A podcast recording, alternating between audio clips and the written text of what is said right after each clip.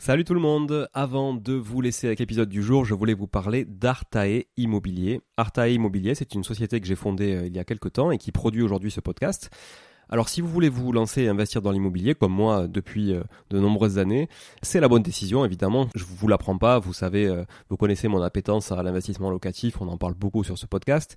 Mais peut-être que vous n'avez pas forcément de temps à y consacrer, peut-être que vous n'êtes pas sur place, peut-être que vous avez peur de faire des erreurs, peut-être que vous souhaitez simplement accélérer dans vos investissements et aller plus vite en déléguant. Eh ben, je pense qu'on est fait pour se rencontrer et échanger sur ce sujet-là, avec moi directement ou avec mon équipe. Et pour réaliser votre projet euh, sereinement, Artae vous accompagne avec une offre clé en main, spécialement conçue pour les investisseurs. Artae Immobilier, c'est une agence spécifique pour les investisseurs, 100% dédiée à eux et à l'investissement locatif.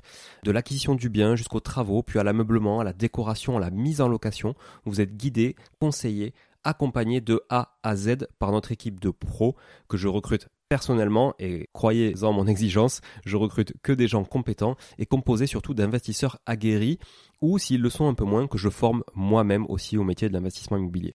Optez pour les étapes dont vous avez besoin sans problème, bénéficiez de l'accompagnement qui vous correspond. On est aussi votre coach tout au long de ce projet, vous montez en compétence grâce à nous, c'est du clé en main, c'est de la délégation, mais ça vous permet aussi de monter en compétence. Vous pouvez nous confier la recherche du bien, vous pouvez nous confier euh, uniquement les travaux, l'ameublement, la déco. C'est vraiment un accompagnement et un service sur mesure. Alors si vous voulez en savoir plus, n'hésitez pas à vous rendre sur le site euh, artae.imo, vous trouverez quelques informations à ce sujet. Sur le site également aussi investiratoulouse.com pour ceux qui voudraient investir en région toulousaine, mais on n'est pas basé qu'à Toulouse, donc on peut aussi vous accompagner ailleurs. Euh, mais ça vous permettra de, voir un petit peu la qualité aussi de, de réalisation qu'on peut produire pour votre compte. Et puis aussi à nous suivre évidemment sur Instagram, Arta Immobilier, très simple, ou sur LinkedIn Arta Immobilier. On partage aussi pas mal de réalisations qu'on fait, en tout cas pour le compte de nos clients. Et puis n'hésitez pas à nous contacter, à contacter notre équipe pour échanger autour de votre projet directement par email à contact artae, a r t a e, .imo, i 2 m o tout simplement. Voilà, l'équipe se fera un plaisir d'échanger avec vous sur euh, votre projet d'investissement et de vous accompagner tout au long de ce projet crucial pour se créer un patrimoine et s'enrichir et c'est ce qu'on essaie de faire tous ensemble en animant ce podcast ou en l'écoutant aussi euh, chaque semaine. Voilà. Merci encore d'être là. À très vite. Je vous laisse avec l'épisode du jour. Ciao ciao. Et non, désolé, pas de générique Money aujourd'hui. Mais bon, peut-être que vous en aviez un peu marre aussi d'entendre ce générique, donc ça fera pas de mal, puisque vous vous apprêtez aujourd'hui à écouter un épisode dans lequel je suis intervenu en mode guest. Le mode guest, c'est quand j'interviens en tant qu'invité au micro d'un autre podcasteur. Ça vous permettra d'en savoir plus sur moi en découvrant des choses que je ne partage pas forcément ici sur Money mais que j'ai dû partager ailleurs dans d'autres interventions. Pour ce deuxième épisode en mode guest, j'interviens encore une fois sur le podcast de Jérémy Ça fait un bail, L'épisode a été diffusé en octobre 2021 et au micro de Jérémy, je vous parle du métier de marchand de biens et d'un exemple concret d'une opération que j'ai pu réaliser. À la fin de l'épisode, n'oubliez pas de vous abonner si ce n'est pas déjà fait et à rédiger un avis 5 étoiles sur Apple Podcast et Spotify pour Monetary bien sûr, mais également pour le podcast sur lequel j'ai été l'invité. En attendant, je vous souhaite une excellente écoute. Salut à tous, ça fait un bail. Je suis Jérémy Nabet et vous êtes sur le point d'entendre des entrepreneurs, des investisseurs et des experts de l'immobilier qui vont vous partager leur passion. Ça fait un bail? C'est le podcast pour mieux comprendre le marché immobilier, que vous soyez déjà expert ou que vous cherchiez de l'inspiration pour enfin vous lancer. Ce sont les premiers épisodes d'une longue série, alors abonnez-vous pour ne pas louper les prochains et surtout, parlez-en autour de vous pour nous aider à grandir. Salut Julien. Salut Jérémy. Euh, alors pour euh, pour ceux qui avaient déjà écouté euh, l'épisode avec Julien Calamotte, on le retrouve aujourd'hui. je suis très très content parce que bah, déjà d'une part avec Julien ça va assez vite, il y a beaucoup de nouveaux projets donc on peut l'avoir une fois par an et, et on a on a des choses à se dire. c'est c'est l'occasion cette semaine du coup de faire un point sur les marchands de biens, l'achat revente parce que j'ai je crois que c'est un peu les les principaux projets que tu fais en ce moment. Ouais, tout à fait. Et, euh, et voilà, bah, du coup, au cas où, euh, au cas où certains n'aient pas écouté le premier, tu peux te représenter rapidement, nous parler euh, deux minutes de, de, ton parcours, de ce que tu as fait avant. Oui, avec grand plaisir. Donc, je, je suis ravi également qu'on qu'on refasse un épisode ensemble sur un sujet qui est toujours lié à l'immobilier, mais qui est un peu un peu différent, hein, puisqu'on va parler d'achat-revente. Euh, donc moi, j'ai 36 ans. pour ceux qui n'avaient pas écouté le précédent épisode, 36 ans, je suis marié, j'ai trois enfants, j'habite en région, enfin j'habite à Toulouse, donc on travaille principalement l'immobilier en région toulousaine. J'ai un parcours un peu atypique, mais pour résumer de manière assez rapide, j'ai fait mes études à Montréal au Canada en sciences politiques, donc rien à voir avec l'immobilier. J'ai toujours été à la fois entrepreneur, à la fois salarié, toujours dans le monde du digital et de l'e-commerce. Euh, donc encore une fois, rien à voir ni avec les études ni avec l'immobilier. Euh, voilà, j'ai démarré de l'investissement immobilier euh, alors par une résidence principale en 2008, donc j'avais 23 ans. Les deux premiers investissements en LMNP à 25 ans, donc 2010-2011. Et, et, ensuite pas mal de choses d'achat de bureaux, etc., de locaux d'activité.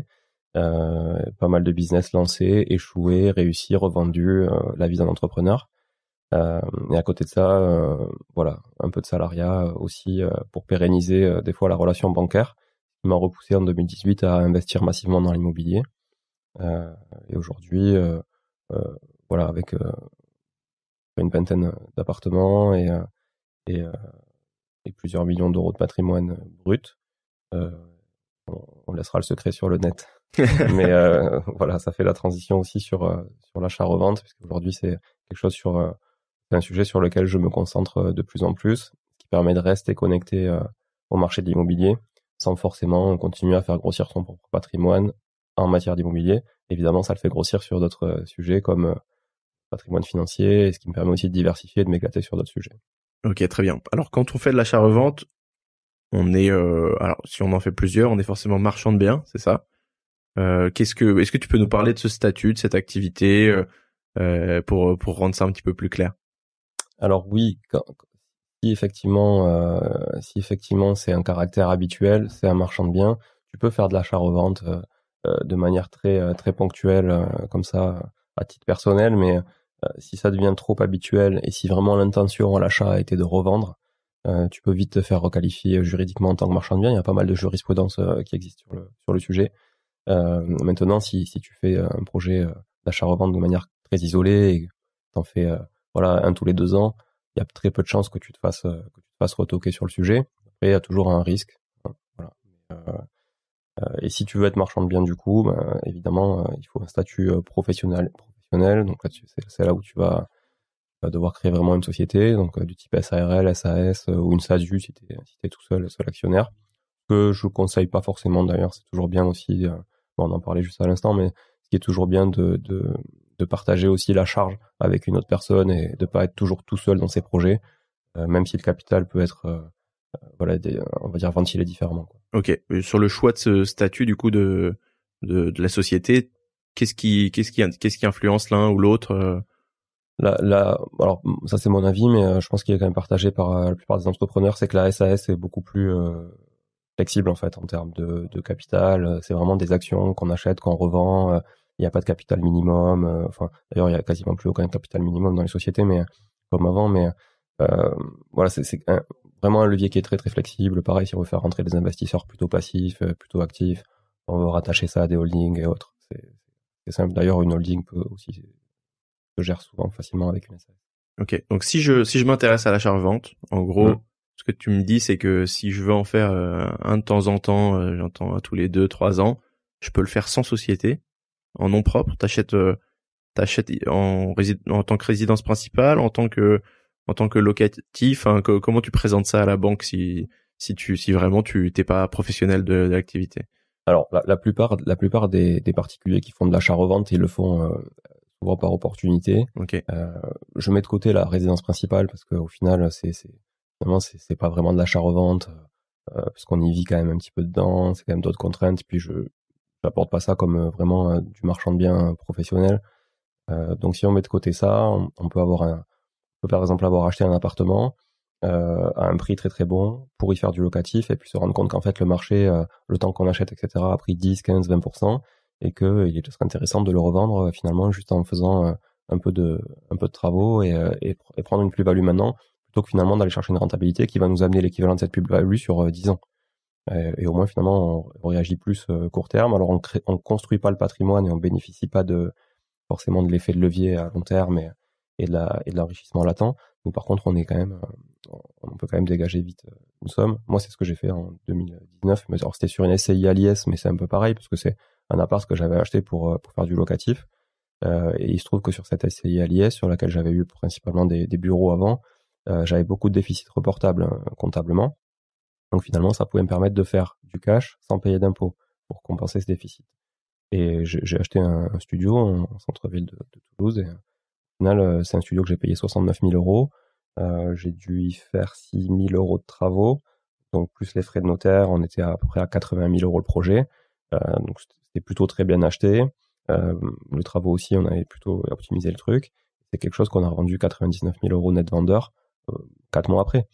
Donc finalement, en 4 mois, tu fais euh, voilà 18 cas de plus-value, c'est une petite OP à 22% de marge, mais ça reste 18K fait en 4 mois euh, très facilement. Euh, voilà. Et c'est ça mmh. aussi qui m'a un petit peu euh, donné le goût d'aller professionnaliser une activité de marchand de biens. Ok, oui, c'est vrai que sur un projet comme ça, si on compare au locatif, sur un petit studio, si, on arrive à sortir du cash flow, on sort vraiment quelques centaines d'euros et encore. Ouais, tu vas sortir 100 euros maximum. Exactement. Donc mmh. avant de faire les 18 ou 19 000 euros, il, te, il va te falloir ouais, 15 ans. Il va te falloir 15, ans. exactement. C'est ça. Donc le, le choix, il peut se comprendre. Donc ce que tu es en train, du coup là, c'est c'est un, t'es sur une SCI LIS, donc t'es censé tu payes une plus-value, t'es censé payer une plus-value professionnelle que tu as réussi à gommer avec un, un déficit précédent. Voilà. C'est ça? Voilà. C'est, c'est pour ça qu'on l'a fait aussi parce que finalement, euh, finalement, si tu le fais ça en, à, à, titre perso, euh, tu vas te retrouver à payer euh, donc des plus-values immobilières.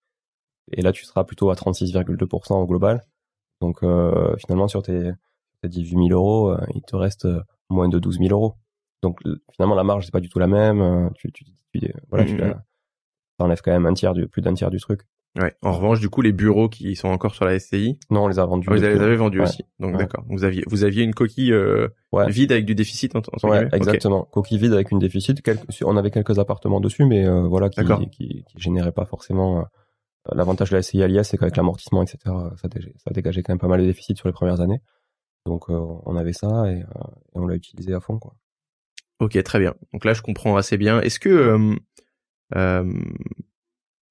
alors, si on parle un tout petit peu de la RP avant de vraiment parler de l'activité de marchand de biens, euh, pour les euh, pour l'audience les plus pour les plus jeunes euh, de l'audience qui n'ont pas encore acheté la résidence principale, euh, est-ce qu'il y a un intérêt de se dire bah voilà, euh, je sais pas, je suis logé à titre gratuit ou je suis chez mes parents ou je ou je même je, loue hein, finalement à côté, j'achète en résidence principale, je revends et et ma, ma, première opération du coup, elle, elle je paye du coup pas de plus-value. Ça me permet d'avoir un, petit pécule de départ pour faire de l'investissement par la suite. Euh, qu'est-ce que qu'est-ce que tu penses d'une méthode comme celle-ci?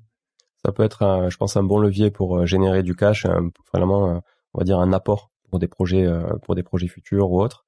je pense que c'est un levier intéressant à utiliser quand on est jeune. ça permet de coupler finalement. alors soit on peut habiter dedans, d'ailleurs, on, peut, on peut aussi habiter dedans, faire les travaux. Euh, mais c'est quand même contraignant. Enfin, pour avoir déjà fait des travaux sur une maison, euh, la première maison qu'on avait achetée euh, en vivant dedans, des, des extensions, etc. C'est quand même assez, assez mmh compliqué à gérer, surtout quand il y a des enfants au milieu. Mais bon, admettons qu'on n'ait pas d'enfants, euh, ça reste un peu chiant de dormir dans la poussière, etc. Euh, donc, mais si on est logé effectivement chez ses parents, euh, voilà, qu'on est encore dans les études ou qu'on est jeune actif mais logé chez les parents, ça peut avoir du sens c'est finalement euh, ce qui a du sens, c'est qu'on n'a pas de plus-value en face quoi à payer. On n'a pas d'impôt sur la plus-value en mm, mm, face mm. à payer.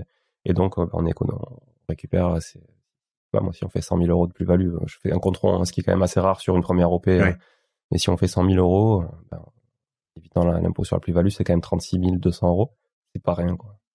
Et c'est vrai que j'ai souvent cette euh, question et ce débat avec des amis qui est de dire, alors moi j'ai 27 ans, il y en a plein qui commencent à acheter ou à se demander est-ce que je dois louer, est-ce que je dois acheter, est-ce que je dois faire du du commencer par faire du locatif, etc. Et mon ma réponse ça a, ça a souvent été euh, si tu veux vivre parce que je vis à Paris et euh, et euh, bon c'est des personnes qui vivent souvent euh, soit à Paris soit en banlieue avec des prix d'achat supérieurs à à 6 ou 7 000 euros du mètre. Donc dans ces conditions là, j'ai tendance à, vraiment euh, pousser pour euh, bah pour du locatif achète pour faire du locatif et loot à et loot ton appartement à Paris ça sera plus intéressant en revanche euh, c'est vrai que si quand j'ai en fait quand j'ai réalisé que du coup tu pouvais peut-être faire en première opération l'achat d'un appart le retaper le revendre et du coup partir avec un petit pécule de 50 000 euros pour pour ton premier soit pour ta résidence principale, soit pour ton, ton futur bien locatif. Je trouvais ça intéressant. Tu vois. Je me suis dit, ah, j'aurais peut-être dû le faire. C'est intéressant. Après, il faut, il faut, le faire, mais de manière très isolée. Euh, tu peux pas le faire de manière répétitive. Alors en dehors de la requalification de marchand, c'est par rapport aussi aux partenaires bancaires. Oui. Euh, aussi. Parce que quand il va voir qu'il t'a prêté sur 25 ans et que tu revends au bout d'un an, euh, alors ok, il va avoir des, il va y avoir des indemnités qui sont capées à, à 6 mois, 6 mois d'intérêt, etc. Mais euh, lui, il a pas fait ça pour ça. Lui, il gagne, lui gagne sa vie sur sur le long terme, mais il gagne pas sa vie sur les la première année euh, d'un prêt de 25 ans. Euh, donc du coup, une fois, ça va aller, ça va être explicable. Deux fois, ça peut aller aussi s'il y a eu d'autres projets qui sont plus pérennisants euh, côté. Mais s'il y a que ça, euh, il, va Vite, il va vite vous ouvrir la porte, euh, la porte vers la sortie. Quoi. donc on comprend en effet les limites. Il y a aussi une limite un petit peu de de, de, de logique. Aller acheter un, si tu dis à ton banquier que tu achètes un 150 mètres carrés à, à Angoulême, hmm. alors que ton travail il est à Paris, etc. Il va il, va se douter qu'il y, y, a un problème quoi. Euh, je pense qu'il y a aussi cette limite-là. Il faut que ça soit logique dans dans ton dans dans, dans votre parcours de vie, un minimum ou comment vous puissiez pouvoir l'expliquer quoi. Ouais, non, clairement, c'est le sujet. Et puis il y a un autre sujet, mais on en parlera tout à l'heure dans dans les particularités du marchand de biens, c'est les frais de notaire. Ouais. Qui sont pas les mêmes quand on est marchand de biens ou quand on est particulier. Donc on pourra le détailler tout à l'heure, mais ça aussi. Bah écoute, allons-y. C'est quoi justement les euh, les euh, les avantages de du coup de pour pour quelqu'un qui a vraiment le statut de marchand de biens en plus de pouvoir en faire euh, plus souvent euh, sans euh, sans jouer avec la, la loi ou les limites de la loi. qui est, je, je sais qu'il y a plusieurs avantages et, quels quels sont ces avantages? Alors, déjà pour commencer, un marchand de biens, on va qualifier ce que c'est un marchand de biens. Je pense que c'est important que tout le monde le sache parce que c'est vrai que on peut tout mettre et n'importe quoi là-dedans. des gens qui confondent ça avec marchand de sommeil aussi, ça n'a rien à voir quoi. Euh, donc un marchand de sommeil, qu'on soit clair, c'est quelqu'un qui, qui achète un appart et qui loue des logements euh, non décents ou insalubres. Hein, voilà. donc ça, il n'y a pas de statut pour ça. Il n'y a, pas de statut, il y a juste des punitions. Et euh, par contre, un marchand de biens, du coup, lui, euh, euh, son, son métier, c'est de, de racheter pour revendre. Donc il y a toujours cette intention de revendre. Et il y a plusieurs typologies de marchands de biens. Donc ça peut être du rachat d'immeubles et revendre en bloc ou revendre en division. Et ça peut être aussi de l'achat de fonds de commerce c'est très, c'est pas forcément connu une marchand de biens, mais on peut racheter des fonds de commerce et revendre des fonds de commerce si on veut spéculer dessus. On peut aussi euh, acheter des terrains, faire de la division du coup foncière, euh, être finalement lotisseur sur le sujet. Et on peut aussi acheter et revendre des parts de sociétés immobilières comme des SCI. Ok. Donc euh, voilà, avec pareil une, une fiscalité qui est, qui est plus avantageuse. et nous, on va se focaliser aujourd'hui sur ce que je maîtrise moi, euh, c'est plutôt euh, la revente, euh, l'achat et la revente d'immeubles. Donc soit en bloc, ça peut être d'ailleurs quand on dit immeuble, hein, c'est quelque chose, c'est un, bien un bien immeuble, donc un bien immobilier, ça peut être un immeuble avec plusieurs lots, mais ça peut être aussi un immeuble avec un seul lot, ça peut être un appartement, ça peut être ou une maison même, ça reste un immeuble. Et on va se focaliser sur ça et avec de la division foncière. Ça c'est la première chose. Qu'est-ce qu'un marchand de biens? Après les avantages du marchand de biens, euh, alors son engagement à lui, déjà, en face des avantages, c'est qu'il doit s'engager à revendre dans les 5 ans, ok, euh, ou dans les 2 ans s'il y a une revente en lot à la découpe. Okay, donc euh, il y, a, cette notion aussi qui est importante parce que souvent les gens pensent qu'on peut, on doit revendre dans les 5 ans, mais non, on doit revendre dans les 2 ans si on fait de la, de, la revente à la découpe. Ok. où, il y a des locataires à l'intérieur, etc. Il y a quand même assez euh, assez complexe à gérer aussi euh, des projets où il y a des locataires à l'intérieur. Il y a beaucoup de lois qui protègent les locataires en France, et particulièrement quand il y a ces, euh, quand il y a ces opérations d'achat et de revente à la découpe.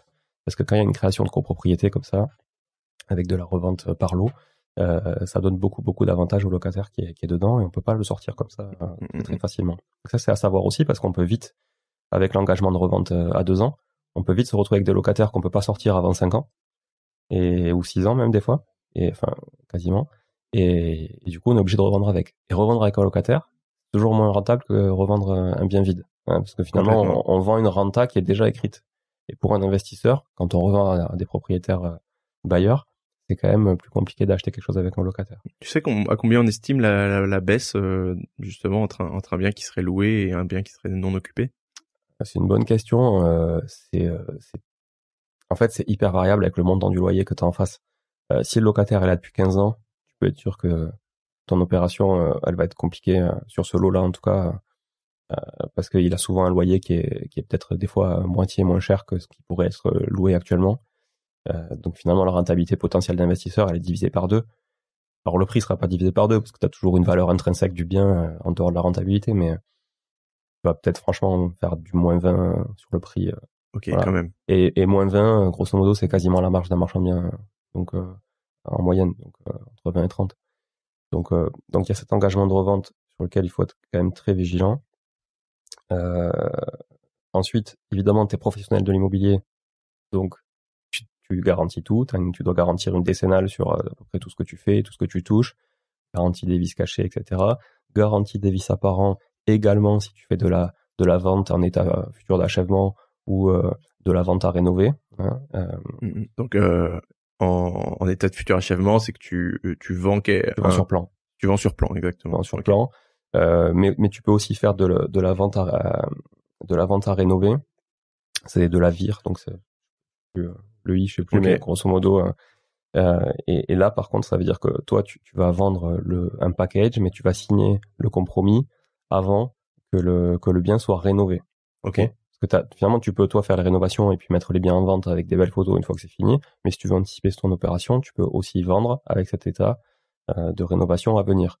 Et là, tu as aussi garanti, de garant des vices apparents, puisque finalement, toi, tu as vendu quand même quelque chose avec des promesses, euh, des matériaux et autres. Ok. Donc, euh, attention à ça aussi. Ça, c'est les engagements du, du marchand de biens. Euh... Donc, ouais, il y a beaucoup de. Je trouve que ça, c'est assez modulable, en fait. Il y a plein de manières de, de faire cette activité. Tu... Moi, j'imaginais euh, un peu, un peu bêtement qu'en fait, t'achetais, tu, tu retapais, tu divisais et après, tu revendais tu revendais l'eau par l'eau. Mais c'est peut-être c'est finalement plus intéressant d'essayer de de vendre avant d'avoir euh, mm. d'avoir fait ces parce que du coup en fait tu te retrouves à avoir un crédit et euh, quelques jours après si tu t'es bien débrouillé tu peux avoir déjà vendu quoi tout à fait ouais. tu peux faire de la vente en cascade euh, comme ça très très, très, facilement euh, je vous parlerai du dernier projet qu'on a débouclé là. C'était le cas. On n'a pas fait les rénovations sur les lots.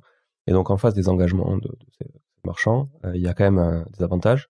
Le principal avantage, c'est qu'il y a des frais de notaire qui sont réduits, euh, puisque en s'engageant à revendre dans les deux ans ou donc dans les cinq ans, euh, grosso modo, on économise, on économise, pour vulgariser, on économise à peu près 5%. Ok, sur, les, 7, 8 euh, Ouais, sur les 8 à peu près. donc ça te revient entre 2 et 3, grosso modo, sur une OP, dépendamment des montants de l'OP. c'est pas rien. Parce que, tu vois, je dis sur, sur bah, finalement, sur un million d'euros, c'est quand même 50 000 euros. Donc c'est pas rien. Et 100 000, c'est un peu moins, c'est 5 000 euros, mais bon, c'est toujours ça, quoi, c'est toujours ça de prix.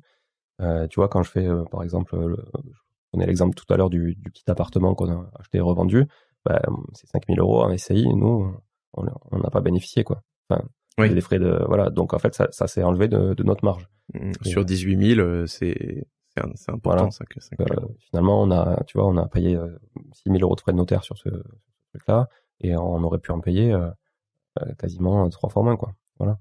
Euh, et ça aurait été dans notre poche. Bon, après là on l'a fait pour d'autres raisons, mais par contre en tant que marchand de biens, euh, c'est l'avantage. Après il y a des problématiques de TVA aussi, euh, une fiscalité qui est particulière sur le marchand de biens.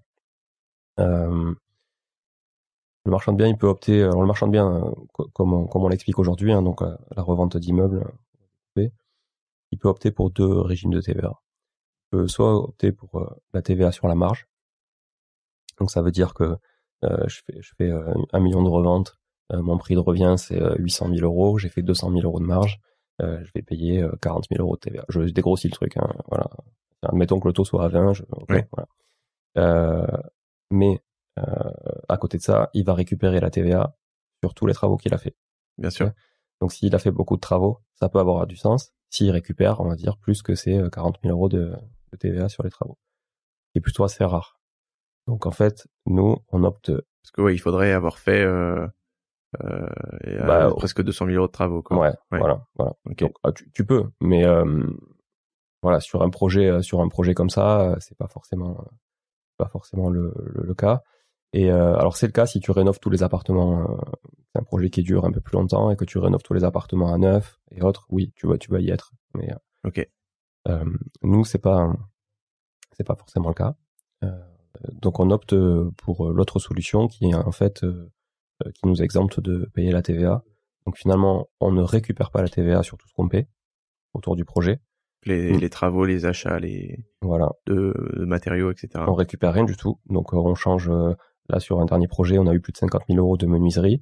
Bon ben on n'a pas voilà on n'a pas récupéré la TVA sur ces 50 000 euros. Tu payes le TTC euh, Exactement. Classique, ok.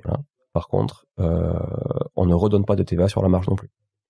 Donc c'est c'est comme si on était euh, auto-entrepreneur entre guillemets. C'est ça. Vraiment, t'es es exonéré de, de, TVA sur ce sujet-là. Et ça, tu peux le faire euh, euh, indépendamment sur chaque projet. Donc c'est pas vraiment la société qui est, qui est soumise à ce régime ou à un régime ou, ou un autre régime. C'est vraiment euh, chaque projet. Tu vas choisir. Donc avec ton comptable, tu déclares la TVA ou si tu veux la récupérer ou si, en fait si t'es en TVA sur marge ou pas. C'est comme ça que ça s'appelle. Donc ça c'est aussi un avantage. Euh, en tout cas ça facilite aussi les choses. Attention, par contre, c'est différent quand tu vraiment tu revends à, à neuf, type promotion immobilière, à du particulier et autres. Euh, là, c'est là, c'est quand même différent. Mais dans dans le sujet d'aujourd'hui. Euh, ok. On est d'accord que ta société de marchand de biens, elle doit faire que ça. Ça peut pas être une société qui a une autre activité et qui fait euh, une opération de marchand de biens. Non. Non, non. C'est c'est vraiment ouais, ouais, fait principalement principalement que ça. Après, tu peux louer en attendant de vendre. En attendant de vendre, tu peux garder le locataire, tu peux louer. Euh, mais mais t'as quand même cet engagement de revente, donc tu peux pas louer ad vitam aeternam, t'es obligé de revendre au bout d'un moment. Au bout de, comme tu disais, bah, deux ans, cinq ans ou deux ans, dépendamment de. Ok, très bien. Et ça, euh, ça a une forme de risque parce que euh, du coup, tu bah, tu vas soit devoir euh, se faire sortir les locataires. après, tu peux leur mettre des un, un bail qui soit à durée limitée, ce genre de choses? Comment comment ça fonctionnerait? Non, non, en fait, euh, tu, toi, tu récupères finalement le bail, euh, tu récupères, parce que souvent c'est le cas quand t'as des locataires qui sont déjà en place. Et que t'achètes un truc avec ouais, t'achètes un locataire, bon ben tu récupères en fait le bail tel qu'il a été signé il y a 15 ans, 10 ans, 5 ans, et pour le coup, euh, t'as pas le choix de, de l'accepter. Donc, c'est pour ça qu'en fait, l'état locatif, il faut vraiment l'analyser quand vous quand vous achetez un immeuble qui est qui est déjà qui est déjà loué, même si c'est qu'à 20%. Ben 20% en fait c'est quasiment votre marge donc il faut vous dire que sur le projet, si vous, si vous avez cette verrue de 20%, vous mettez en danger votre projet. Mmh, mmh, mmh. Donc il faut, ça veut pas dire qu'on que le projet sera pas viable. Ça veut dire qu'il faut bien l'analyser et, et, redoubler, redoubler de, vigilance. Après, en, tant que vendeur, normalement, tu as le droit de, euh, t'as le droit de, t'as le droit de mettre fin à un bail euh, pour une vente? Alors, en fait, un, un, bail d'habitation, il est régi, euh, sa, sa résiliation, elle est régie par deux choses en France congé pour vente, oui, congé pour occupation. Ok. Donc le congé pour occupation, quand t'es marchand de biens, t'oublies. C'est clairement pas possible. Ouais, euh, congé pour occupation, c'est quand toi, en tant que propriétaire, t'as envie d'aller vivre. Ouais, ou d'y mettre quelqu'un de ta ou famille mettre quelqu'un de ta famille proche. Ok. Tes enfants, euh, ton frère, ta soeur. Euh, L'autre solution, c'est congé pour vente. Exemple.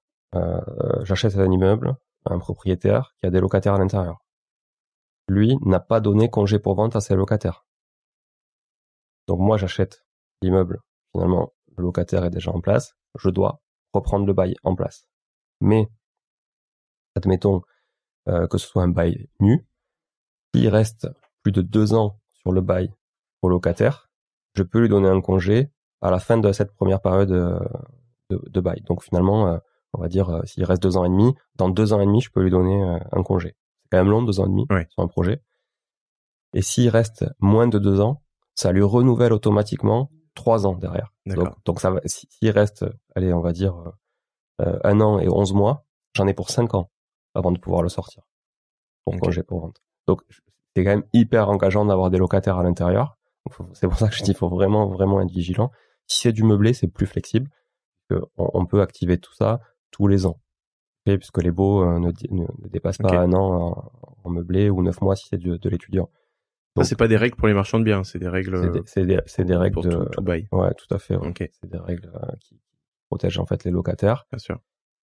Euh, et c'est le cas quand il y a une copropriété en fait. Quand il y a une mise en copropriété, une division, euh, une revente à la découpe, euh, le bail est automatiquement renouvelé une fois pour le locataire. Donc en fait, enfin, si c'est du nu clairement et que vous faites à la découpe pendant 5-6 ans, vous avez votre locataire. Ok. On a fait beaucoup de théories. On va essayer de rentrer sur de la pratique. Tu, euh, tu m'as dit que tu avais fait du coup un premier, un, premier achat-revente. Euh, ça peut être intéressant de d'en parler pour euh, se mettre le pied à l'étrier pour que les personnes puissent se, les auditeurs puissent un peu se, se projeter dans ce type de projet. Et après, on, parlera de, on parlera de ton, de ton gros projet. Euh, ça sera celui qui pourra faire un peu rêver les auditeurs. Alors, attends, ah, ah, du coup, tu veux d'abord parler d'un autre projet? Non, non, tu, tu parles-moi de ton premier achat-revente. Ah, le premier achat. Ouais. Bon, ben, J'en ai parlé tout à l'heure un peu. C'est le. Oui. Voilà. Ah, bah, c'était le petit studio. Ouais, c'était le petit studio. Ça, eh ben, bien. le premier achat-revente. Euh, après, j'ai refait les mêmes opérations avec des studios euh, en hypercentre, euh, mais avec une, une, une, une, position de marchand de biens pour le coup. D'accord. Donc avec des frais notaires réduits, etc. Mais finalement, j'étais allé euh, que sur des opérations très simples, euh, voilà, assez assez vite, assez liquides et pas très engageantes. Voilà. Et, euh, T'avais choisi de faire du studio du coup. Des... Ouais, ouais, parce que c'est le produit le plus liquide en fait, donc t'étais sûr que ça se revend très bien. T'achetais généralement vide du coup? Ouais. Tu le vide ou loué. Euh, mais, mais, le studio, l'avantage, c'est que c'est souvent loué en meublé. D'accord. Donc finalement, tu as, une fiscalité qui est intéressante. Euh, une fiscalité, pardon. Une, une loi qui est intéressante avec toi. Ouais. Et, euh, et ça permet de le sortir, euh, de sortir les locataires plus, plus rapidement ou de négocier avec eux parce qu'en fait, quelqu'un qui loue un logement meublé, il est souvent euh, moins ancré dans le logement que quelqu'un qui loue un logement nu, qui est là depuis 10 ans, 15 ans. Voilà. C'est souvent des, des, des, jeunes, donc ça, ça va, ça vient, il y a plus de turnover. et après, on est passé en fait, moi, j'ai eu la chance aussi, euh, euh j'ai la chance d'avoir un oncle qui était déjà marchand de biens depuis quelques années, euh, quasiment une dizaine d'années, et, euh, qui finalement faisait quelques projets d'immeubles à la découpe. Faisait un projet par an, grosso modo, de gros immeubles à la découpe. Et à côté de ça, il a une entreprise de rénovation avec une dizaine de personnes, donc ça permettait de faire bosser lui sa boîte sur la rénovation. Et finalement, c'était un peu poche gauche, poche droite, quoi, mais finalement tout lui revenait à la fin. Et, euh, et puis euh, après plusieurs discussions, euh, voyant qu'on avait à peu près la même, la même vision des choses et autres, et qu'on avait envie de faire des projets aussi, à la fois lui et moi, plus gros, on s'est mis ensemble. Et donc on a créé une société de, de marchands un peu plus conséquente, puisque lui en avait une à titre personnel, moi j'en avais une à titre personnel pour faire des petits projets. Lui faisait déjà des projets plus conséquents. Puis on a créé une société pour faire un projet, un, le dernier projet là. Euh, donc c'est un immeuble qui fait 800 mètres carrés de surface, donc plutôt euh, plutôt un gros un gros gros immeuble dans un hypercentre euh, d'une ville de 60 000 habitants, 60 65 000 habitants, euh, voilà avec une bonne dynamique, un marché qui est assez fort, une belle valeur patrimoniale.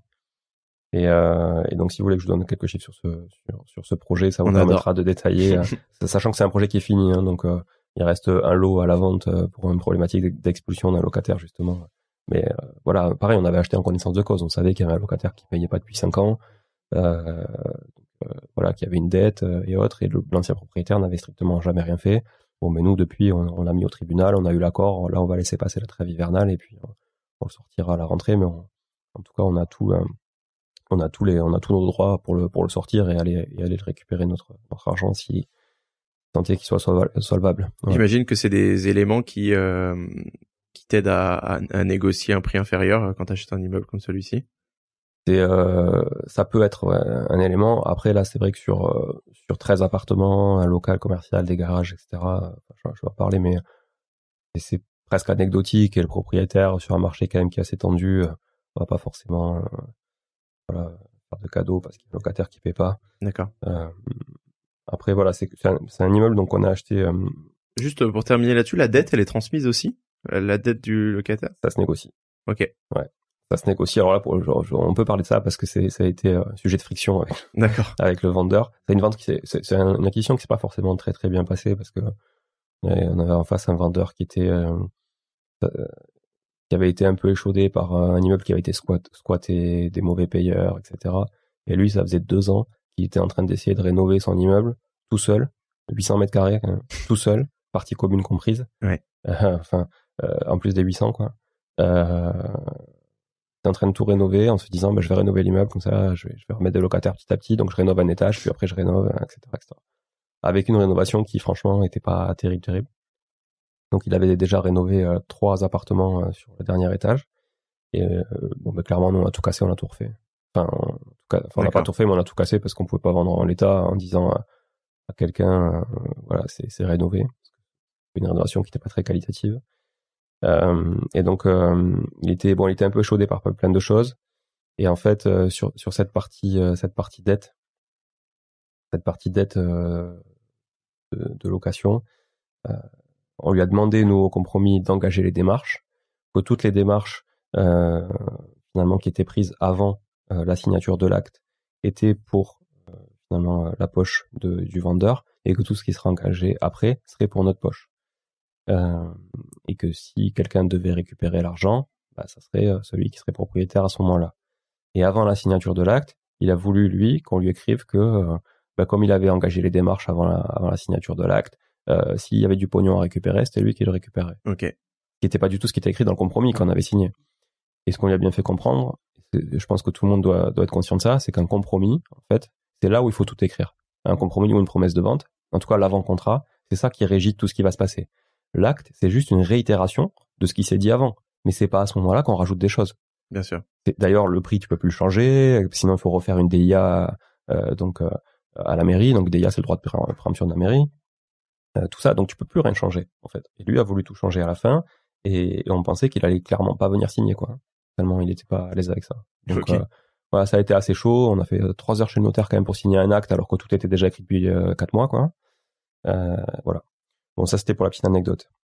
Donc au final, on l'a quand même bien acheté cet immeuble, même si les enchères ont augmenté entre les premières discussions et, et la fin, mais on l'a quand même bien acheté. Combien du coup? Donc on l'a acheté 660 000 euros. Ok. Pour 800 mètres carrés? Ouais. Ok. Ouais, alors 800 mètres carrés, c'est pas que de l'habitable. Il y a du garage, euh, il, y a, y a des box, local commercial, mais grosso modo, on est à 670 mètres carrés habitables. Voilà. Ok. Euh, 660 000 euros, 14 200 euros de frais de notaire. Donc rien par bah rapport à si on achetait en tant que particulier. Euh, voilà. Donc là, tu vois que déjà, tu as un bon billet de 50 000 euh, quasiment que tu, que tu récupères. Euh, ouais, quasiment. Donc là, on est à 674 000 euros avec les frais. Ensuite, il faut que tu ajoutes pas mal d'autres frais. La taxe foncière, c'est toi qui l'apportes pendant le projet, 8 000 euros. C'est quand même, euh, voilà, c'est quand même un petit billet. Les frais bancaires.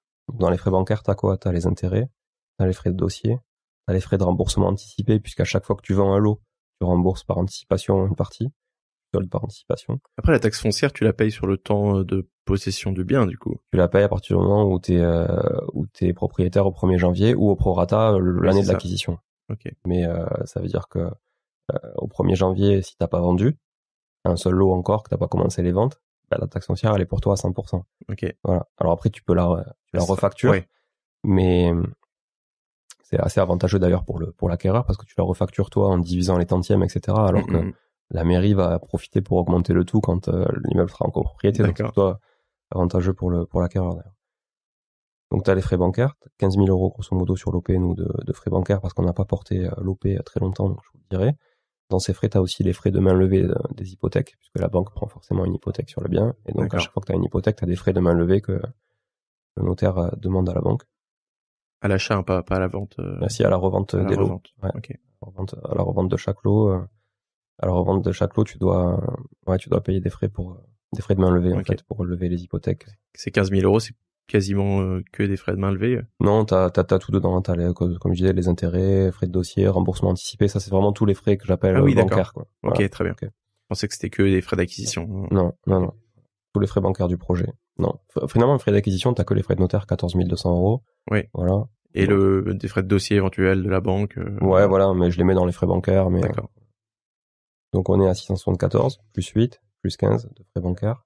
Tu as 2000 euros grosso modo d'assurance multirisque euh, décennale sur ton, projet. Tu as 2000 euros après de frais divers, comme euh, les frais d'huissier pour les expulsions, euh, quelques petites bricoles afférentes, les recommandés choses comme ça. Donc finalement, tu te retrouves... Et oui, tu as les frais de diagnostic, forcément, parce que toi, tu dois faire un diagnostic technique global sur l'immeuble, et tu dois faire un diagnostic de chaque lot que tu vas, vendre, forcément. Et puis tu dois aussi faire intervenir un géomètre pour qu'il puisse te mettre tout l'immeuble, te faire ce qu'on appelle l'état descriptif de division, qui permet au notaire d'aller rédiger un règlement de copropriété. Parce que là, tu fais euh, une mise en copropriété, puisque nous, on a acheté l'immeuble à un seul et même propriétaire qui n'avait pas créé de, qui n'avait pas créé de copropriété, qui n'avait pas divisé l'immeuble officiellement parlant, en tout cas, il y avait un seul et même bloc. Ok.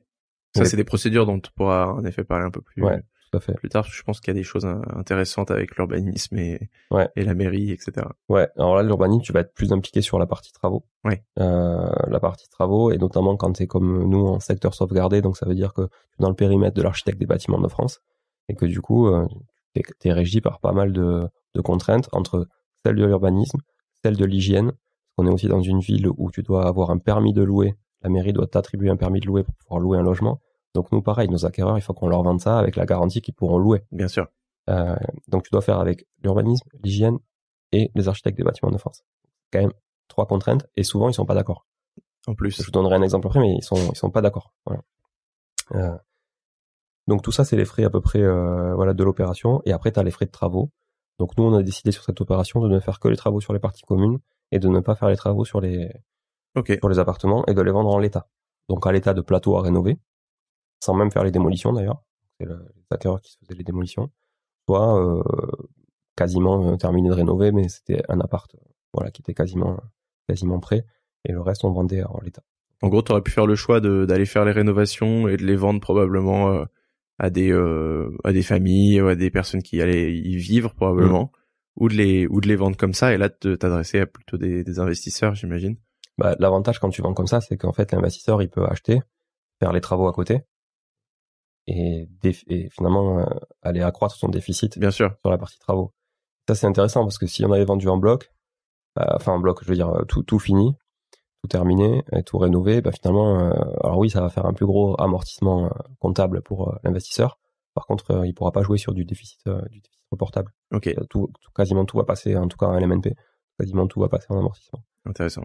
Euh, donc ce qu'on a fait nous, c'est qu'on a vendu, euh, on a fait le choix de vendre euh, en- en- à rénover avec une option de travaux qui est proposée par euh, société donc de mon associé, qui est mon oncle, qui permet aussi de proposer euh, les rénovations derrière euh, à, à nos clients. Ok. Très clair. Voilà. Donc grosso modo, on est à peu près euh, 825 000 euros de, de prix de revient. Donc le prix de revient, c'est c'est- finalement c'est toute l'acquisition plus tous les frais que tu vas avoir, et c'est ce qui te permet en fait d'avoir ton prix de départ, euh, ton, ton prix de départ associé à tout, euh, à tout ce que tu vas devoir faire pour pouvoir le vendre. Très bien. Très clair. Voilà, Très clair. projet à 800 000 825 000 euros. Sur un projet comme ça, donc tu présentes à la banque. Euh, pour un marchand de biens, et c'est pareil pour les gros comme pour les petits.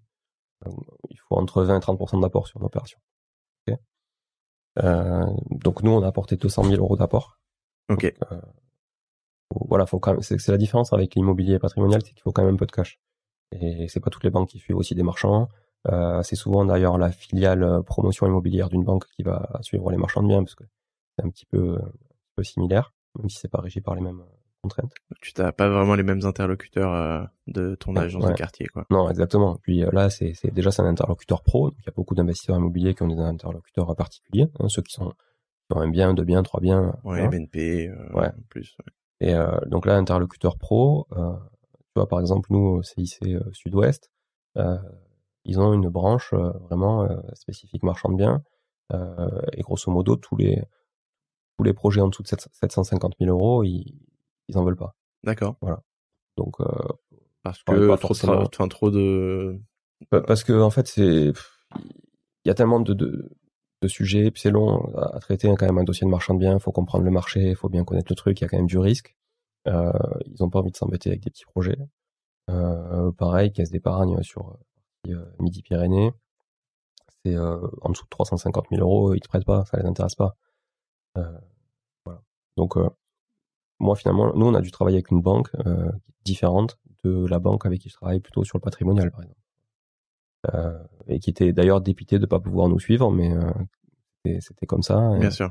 Voilà, surtout quand ils voient les rentabilités après les opérations et tout, ils se disent que c'est des flux qui, qui finalement qui leur glissent entre les doigts euh, pour des questions de, de, de minima internes au groupe euh, qui sont qui sont complètement ridicules parce que finalement nous il, fallait nous prêter euh, 625 000 euros sur les 825 puisqu'on a apporté 200. Alors oui, on n'était pas à 750, mais on était quand même pas très loin.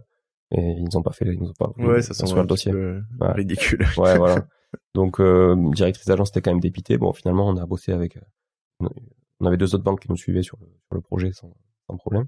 Qu'est-ce qui regarde justement la banque à ce moment-là? Est-ce que c'est comme euh, c'est comme un achat en SCI pour le locatif où il va regarder euh, ton- ta, ta situation patrimoniale à toi, ton, ton salaire, etc. Ou où il s'intéresse plus au, au projet et au euh, voilà. En- en- Est-ce qu'il regarde ton expérience euh, Comment ils ont étudié ton dossier? Alors, ils regardent forcément le projet. Déjà, c'est la base. Ouais. euh, le projet, euh, clairement. Mais surtout, ce qu'ils qu'ils regardent, c'est l'historique. qu'est-ce que qu'est-ce que toi tu as comme expérience sur le sujet? Euh, Qu'est-ce que voilà quelle garantie euh, on va dire euh, professionnelle tu peux apporter? Est-ce que tu es crédible sur est-ce que est-ce que est-ce que ce que tu ce que tu mets dans ton BP dans ton budget prévisionnel? Est-ce que tu le mets comme ça parce que tu as envie de faire de la cosmétique et que c'est de la théorie ou est-ce que tu l'as déjà prouvé par d'autres opérations? Et c'est là où c'est un peu délicat pour la plupart des gens, c'est que dès qu'un marchand veut se professionnaliser, il faut un historique. Et c'est pour ça qu'il faut s'associer. C'est pour ça qu'il faut s'associer, ça va beaucoup plus vite. Euh, moi, en l'occurrence, avec l'historique euh, des autres opérations euh, de, mon associé, on a pu prouver que voilà, des opérations qui étaient rentables dans le même secteur en plus, dans la même localisation. Donc, si on avait pu faire ça il y a deux ans, on pouvait le faire aujourd'hui parce que le marché était encore plus haussier qu'il y a deux ans. et donc, ça rassure vachement la banque. Et donc, dans le dossier, on a beaucoup vendu notre expérience par le biais de ces opérations-là. Ensuite, tu dois forcément euh, comme un dossier euh, patrimonial, euh, vendre un peu de rêve quoi au banquier.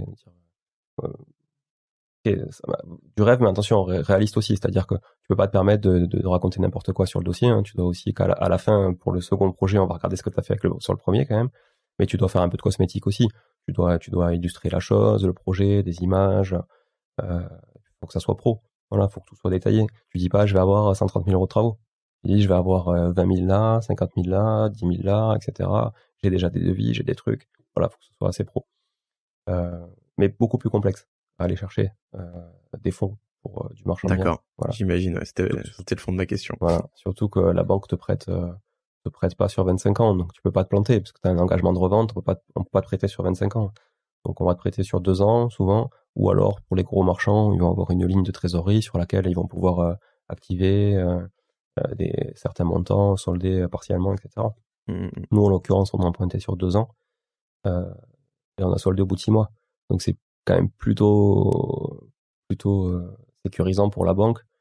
C'est dit waouh, en fait, voilà, votre projet là, c'était ça a glissé quoi, mmh, c'était top. C'est vrai que la vision elle est très différente pour une banque qui qui va financer un particulier qui fait du locatif où là la banque elle se nourrit de de bah, des assurances, euh, du taux, bon de moins en moins avec le taux, mais euh, des euh, mais et là du coup si tu revends en six mois, elle peut pas se nourrir de tout ça, donc c'est du coup c'est oui en effet c'est comme comme si elle suivait un professionnel et et elle te elle, se rémunère sur, elle se rémunère pas vraiment sur ton opération quoi, mais plus sur ce compte professionnel qu'elle gère quoi. Ouais, clairement, clairement. Ouais, ouais, après, elle, bon, elle fait, elle facture des frais de dossier aussi de manière plus conséquente, forcément, que sur un particulier. J'imagine. Euh, c'est toujours, les pros payent toujours plus cher hein, pour un mmh, mmh. service équivalent mais ça fait partie du jeu. Toi, tu le mets dans ton bébé, euh, voilà. Finalement, tu payes 1600 euh, euros de frais de dossier euh, sur un dossier, comme ça, bon, bah, divisé par 13 appartements à revendre, tu, voilà, ça fait quasiment un peu plus de 100 euros par appartement. Tu peux les mettre dans le prix de vente et c'est fini, quand t'en parles plus. et finalement, c'est les acquéreurs qui le, financent en partie. Donc, mais il faut trouver une bonne banque. C'est, en fait, c'est le nerf de la guerre hein, quand on est marchand de biens, c'est, d'avoir des fonds et il faut trouver une banque aussi qui suive sur plusieurs projets de front. Parce que si tu attends de finir un projet pour t'embarquer sur un autre, euh, du coup tu mets beaucoup d'inertie et finalement euh, tu t'avances pas forcément quoi. Voilà. Euh, euh, et c'est pas forcément toutes les banques qui vont te suivre aussi sur plusieurs projets, qui vont t'ouvrir plusieurs lignes de crédit en même temps. Il va falloir que t'en soldes une, puis après que tu repartes sur une autre. Donc ça met de l'inertie. Ok, bon, on fait durer le suspense depuis euh, depuis un moment, mais du coup on n'a pas parlé des de la revente et combien t'arrives à revendre. Ouais. Et euh, sur sur cette opération, on a dit à 800 825 825 000 euros. Ouais, 825 de prix de revient. Euh, on est à 1 million 115 000 de Ok. 290 000 290 000 de marge, c'est à peu près 26 Ok. Euh, c'est ce qu'attend euh, c'est ce qu'attend euh, une banque aussi que tu lui proposes des projets entre 20 et 30% de marge. C'est très rare d'aller au-dessus de 30% sur des projets marchands il faut vraiment faire de belles opportunités ou, enfin, faut avoir soit de bonnes, très très bonnes opportunités, mais pourtant là, ça en était une. Vendre très très cher à la sortie, mais du coup, ça peut prendre deux ans. Donc finalement, l'un dans l'autre, euh, c'est voilà, tu portes pas d'autres projets en même temps. Euh, tu portes aussi de l'argent un peu, même s'il coûte pas très cher, mais bon, euh, puis c'est pas forcément bon pour porter les projets trop longtemps.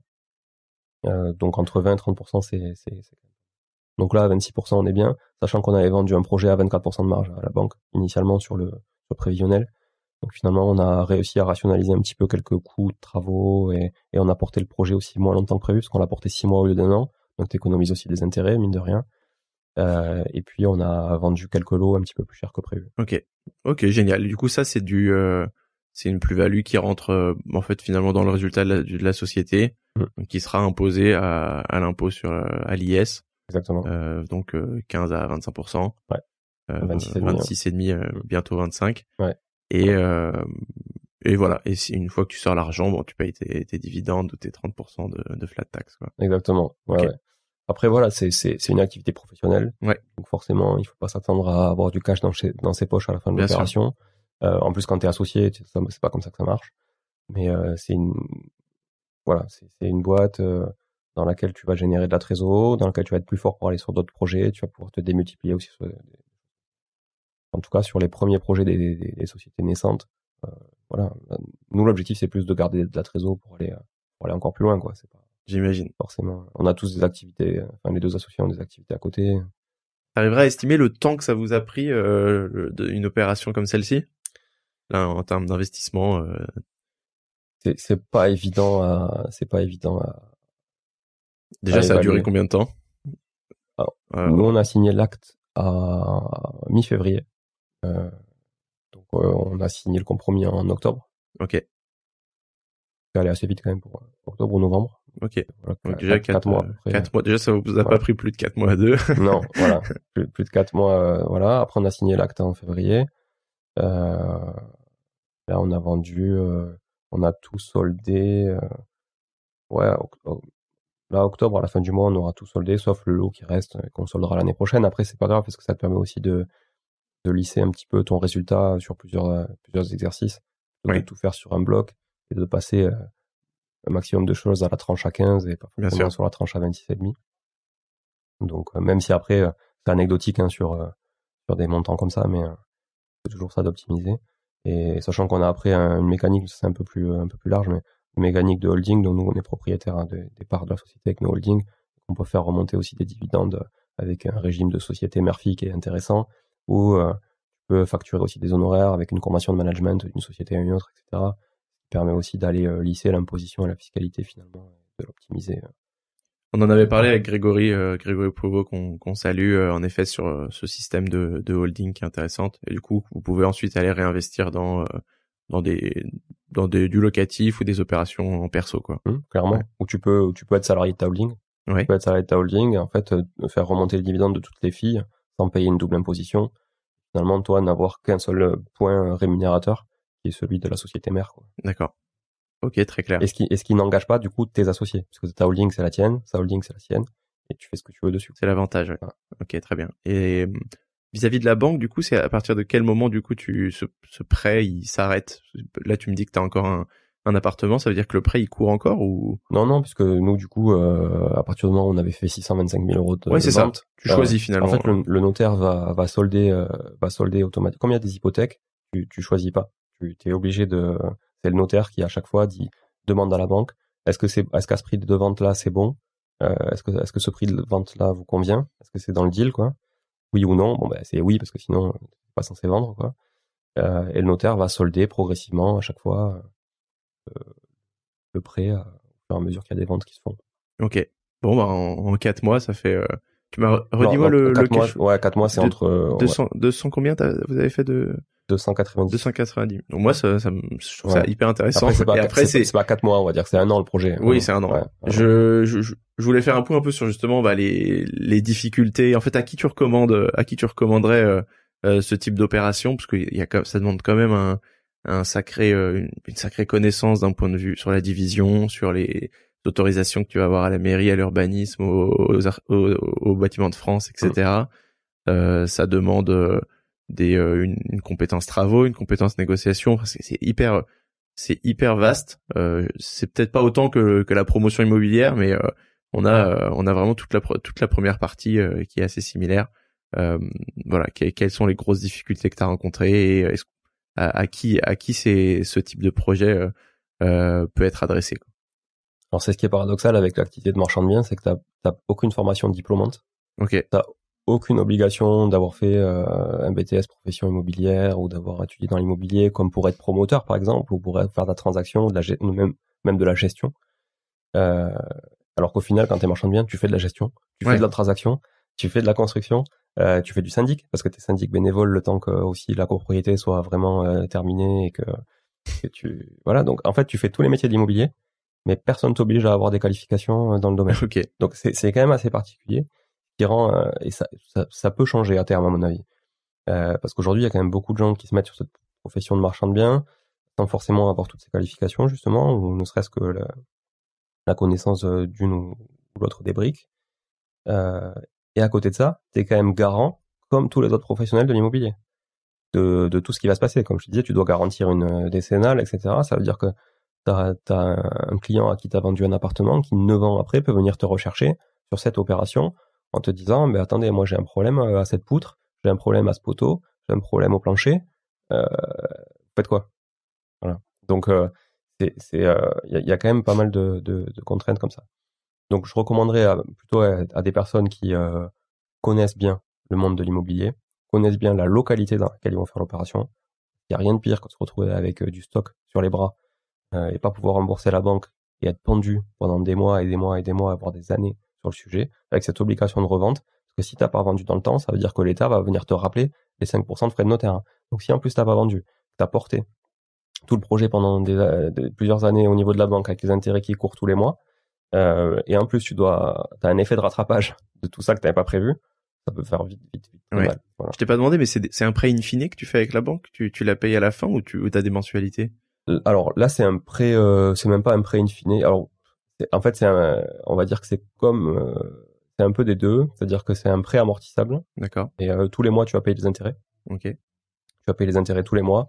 Et euh, en fait, la dernière échéance, au bout de deux ans, elle est constituée du, du capital restant dû. Tout Ok. le capital restant dû. Voilà. Donc c'est quand même un avantage à, à vendre le plus vite possible. Quoi. Tout Ouais. à fait. C'est-à-dire que là, on, on a soldé, on avait prévu dans le BP de solder au bout d'un an. On a soldé au bout de six mois.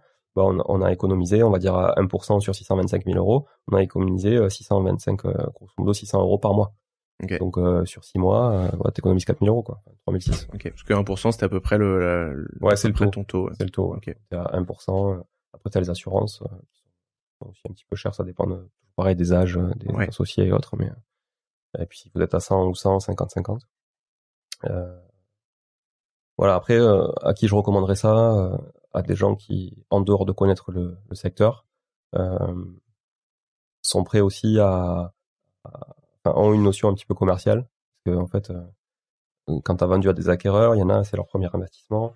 Ils s'endettent sur 25 ans sur le sujet.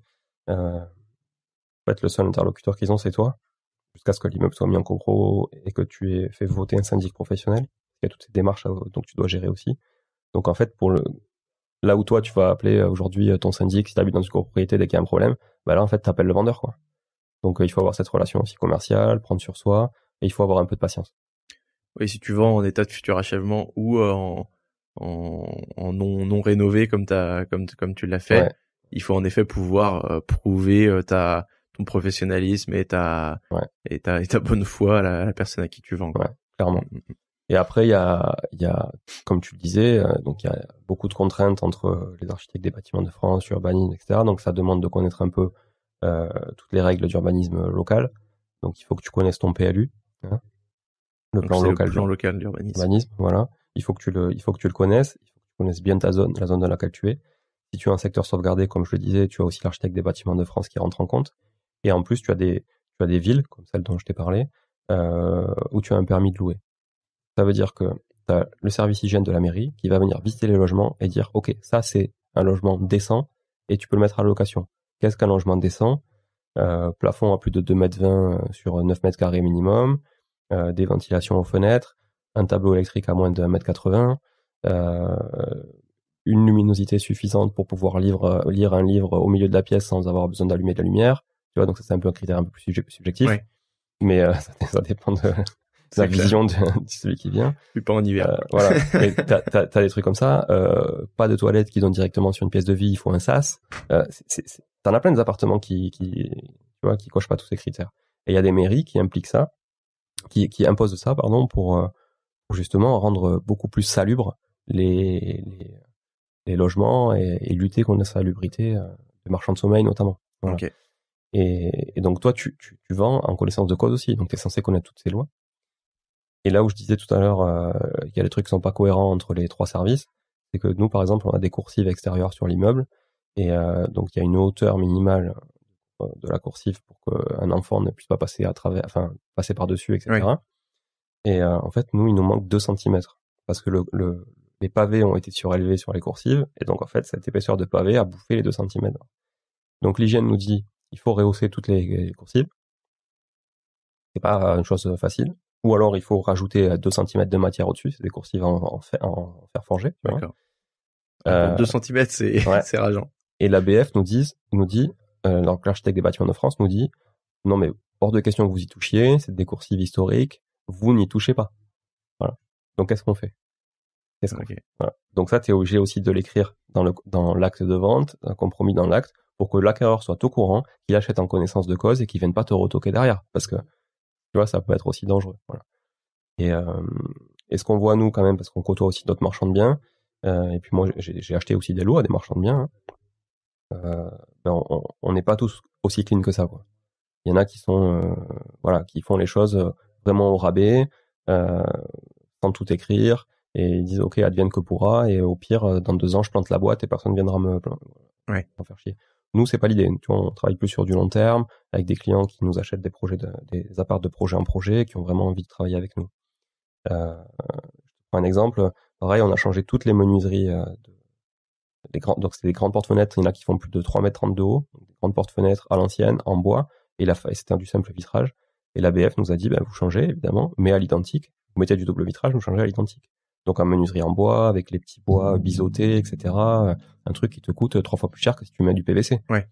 Mais si tu le fais pas toi et que tu harmonises pas tout ça sur l'immeuble et que tu laisses chaque acquéreur le faire, l'acquéreur, lui, euh, tu peux être sûr qu'il y en a un sur deux, même peut-être euh, deux sur trois, qui vont pas faire de déclaration de travaux préalables à la mairie et qui du coup va faire n'importe quoi. T'en as un, il va te mettre du PVC gris, un, il va te mettre du PVC blanc, et toi, en fait, tu vas avoir vendu un projet qui va ressembler à rien.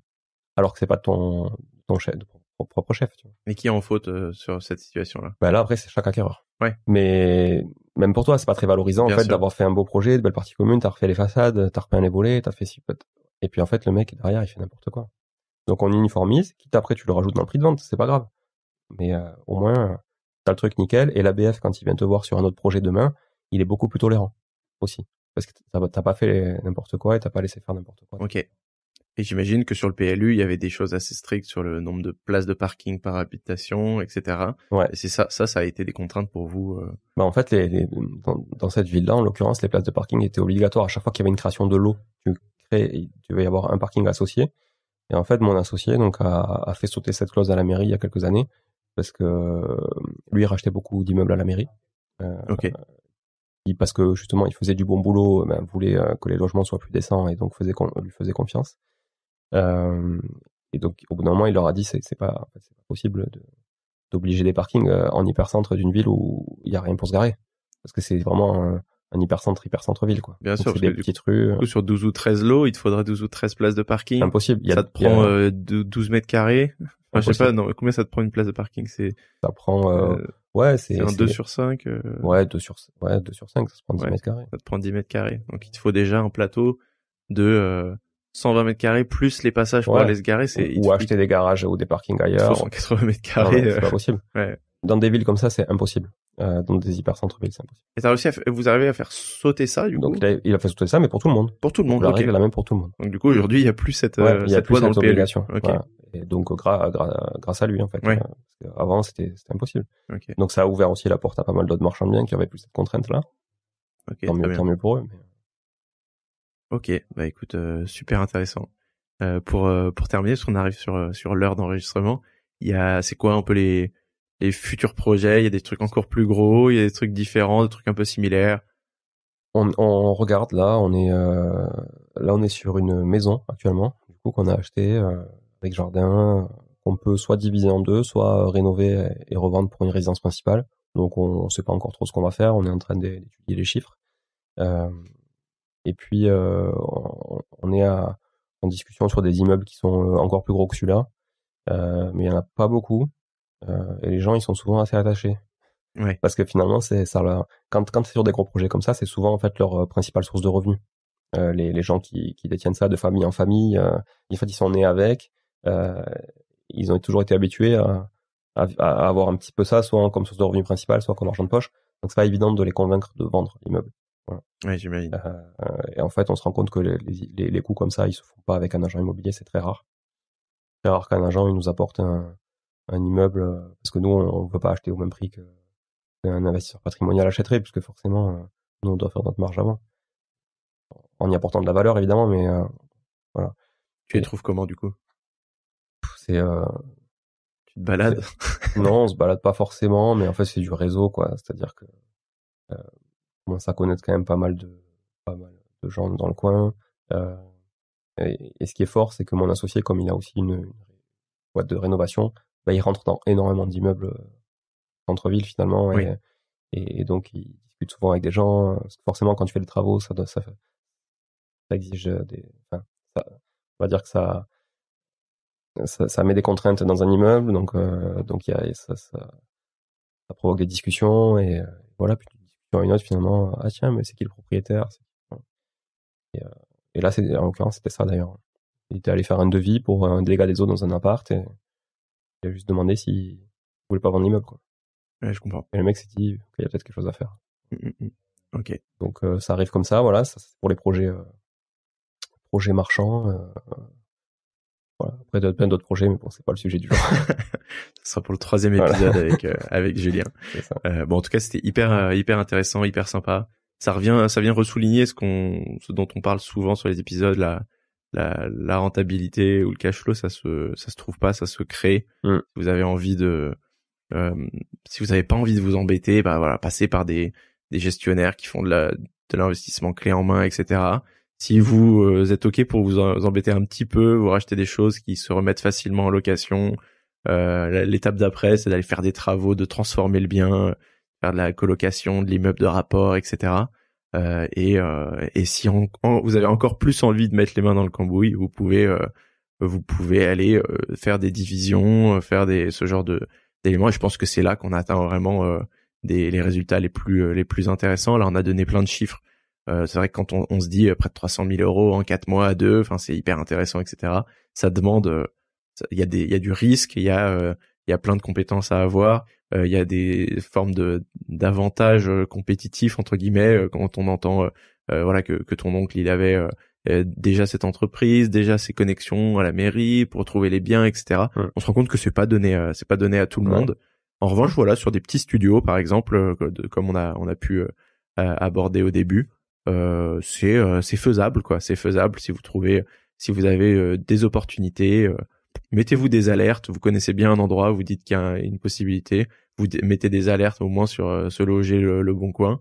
Et, et si ça tombe bah ça peut être un, un bon projet pour un, je trouve pour un premier pour un premier invest. Tout à fait. Ça peut se faire aussi d'ailleurs dans le cadre d'un appartement à diviser en plusieurs lots des grands appartements. C'est toujours plus contraignant quand c'est en copropriété parce qu'il y a aussi il faut l'accord de la copropriété l'urbanisme et autres mais on se retrouve aussi des fois à visiter un appartement qui est écrit déjà euh, en tant que deux lots dans le règlement de copropriété et qui a été finalement il y a une cloison qui a été cassée, ça a été ouvert pour une famille et finalement nous on, bah, on peut rediviser. Ça arrive très souvent aussi dans les, mm, mm, dans mm. les immeubles de centre-ville. Ouais, et ça baladez-vous, euh, voilà, si vous connaissez ce, fameux centre-ville, vous baladez, vous voyez une une porte qui a été fermée sur une rue ou quelque chose comme ça. Je pense que ça peut être des petits indicateurs qui disent bon bah là il y a peut-être quelque chose à faire. Euh, euh, sur sur ce bâtiment. Et votre notaire peut vous renseigner aussi sur les coordonnées euh, de la personne, en tout cas sur l'identité de propriétaire d'un immeuble, quelque chose comme ça. Pensez-y parce que si vous avez des bonnes relations avec votre notaire, ça peut être vraiment aussi un pourvoyeur d'informations. Il va pas vous ramener forcément beaucoup de biens un notaire, mais euh, c'est pas vrai en fait. Mais mais par contre, il va, pouvoir vous donner des informations parce qu'il a des outils que vous n'avez pas forcément euh, et qui lui sont pour lui.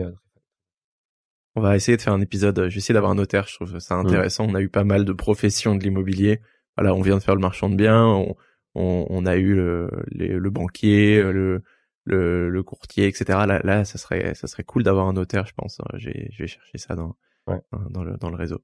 Et après, il y a des sujets dont on n'a pas parlé, mais euh, enfin, on, l'a évoqué, c'est euh, la partie création de la copropriété. Ouais. Euh, donc ça, c'est un sujet aussi.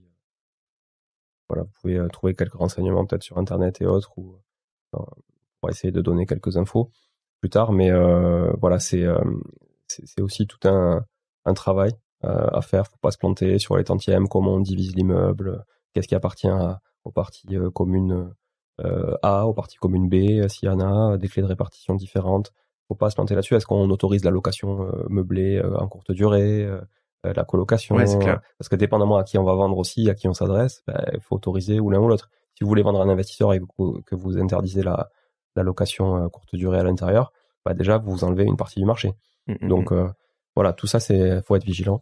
mm. Et, euh, mais j'avais prévu d'écrire un second livre et du coup je pense que je, il y aura une petite partie marchande bien. Eh ben, très bien. Et puis on parlera, on parlera un peu en off euh, de, de cette euh, copro et je rajouterai dans la newsletter un petit euh, un petit paragraphe là-dessus avec quelques éléments. On avait eu euh, Raphaël de Matera euh, qui est une Mm. startup dans les dans la dans les copropriétés et euh, c'est un c'est un sujet qui qui paraît à la fois un peu euh, euh, sombre et pas très intéressant mais en fait il y a énormément de choses à faire et énormément de choses à savoir euh, là-dessus. Ouais. ouais. Merci, merci beaucoup Julien. Merci à toi Jérémy. À bientôt pour un troisième épisode. Ouais, à, à bientôt tout le monde. Merci. Ça fait un bail, c'est terminé pour aujourd'hui. C'est toujours plus facile d'avancer sur un projet immobilier quand on peut en parler autour de soi à des gens qui s'y connaissent. Alors partagez cet épisode au maximum de monde avec votre entourage, abonnez-vous, faites abonner vos amis et votre famille. Et pour nous soutenir, mettez un commentaire et une note 5 étoiles sur Apple Podcast. Ça nous aide beaucoup. Ça fait un bail est produit par Echoes, un studio de création de podcasts pour les marques.